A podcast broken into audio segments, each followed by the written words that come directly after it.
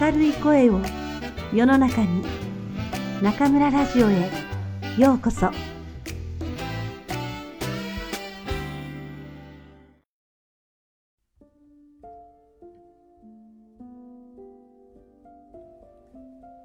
听众朋友们，晚上好，欢迎收听中村电台。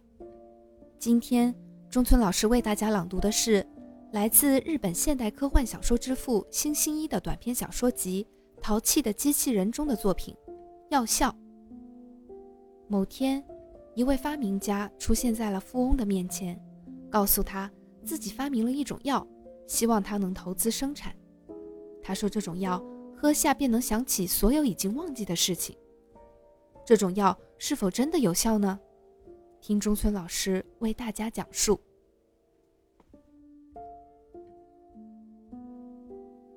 気まぐれロボット、 星新一。薬の効き目。お金持ちの R 氏のところへ、一人の男が訪ねてきた。どなたです？そしてご用件は何ですか？と R 氏が聞くと、男は答えた。私は発明家です。実は研究を重ねた挙句、素晴らしい薬をやっと完成しました。あなたに応援していただいて、どんどん作って売れば、お互いに大儲けができると思います。いかがなものでしょう？ああ、有利な事業なら資金を出してもいい。しかし、一体どんな薬なのだ？男は錠剤の入った瓶を取り出し、そばの机の上に置きながら言った。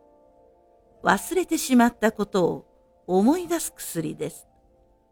なるほど。面白い作用だな。それで、使い方はどうなのだ？簡単です。飲めばいいのです。この一錠を飲めば、昨日のことをすっかり思い出します。また、2畳ならおとといのこと、3畳なら3日前のこと、といった具合です。R 氏は瓶を眺め質問した。いろいろな大きさの錠剤があるようだが、それはなぜだ？成分は同じですが、量が多くなっています。中型のは1錠で一月前のことを、大型のは1錠を飲めば一年前のことを思い出すのです。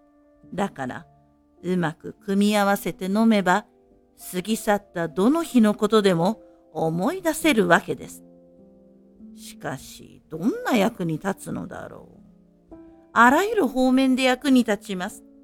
忘れっぽくなった老人でも、これがあれば若い人に負けずに働けます。また、メモや日記をつける暇もないほど忙しい人も、安心して仕事に熱中できることでしょう。世の中のためにもなりそうだな。だけど、これに害はないだろうな。もちろんその点は大丈夫です。私も使ってみましたし、動物を使っての実験も何度もやって確かめました。男は書類を出して詳しく説明しようとしたが、R 氏は手を振った。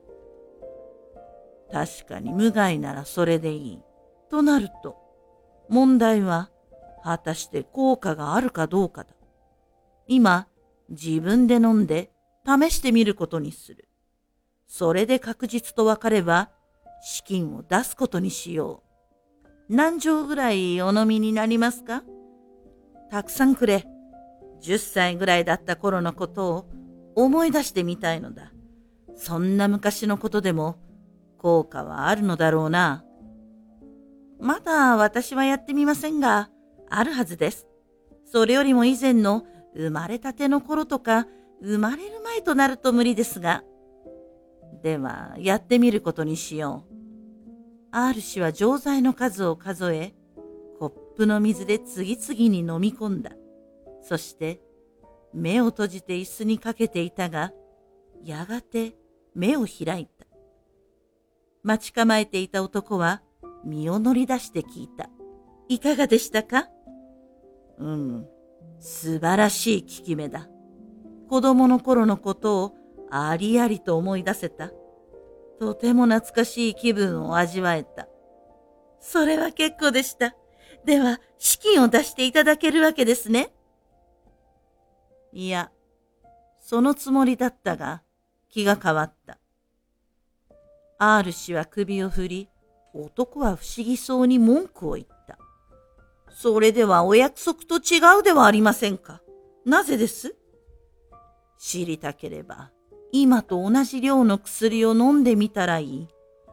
すっかり忘れていたが、子供の頃、近所に意地悪な子が住んでいて、私はよくいじめられた。こんな奴とは、二度と付き合うまいと決心したものだった。そいつとは。こう言いながら、R 氏は、前にいる男の顔を指さしたのだ。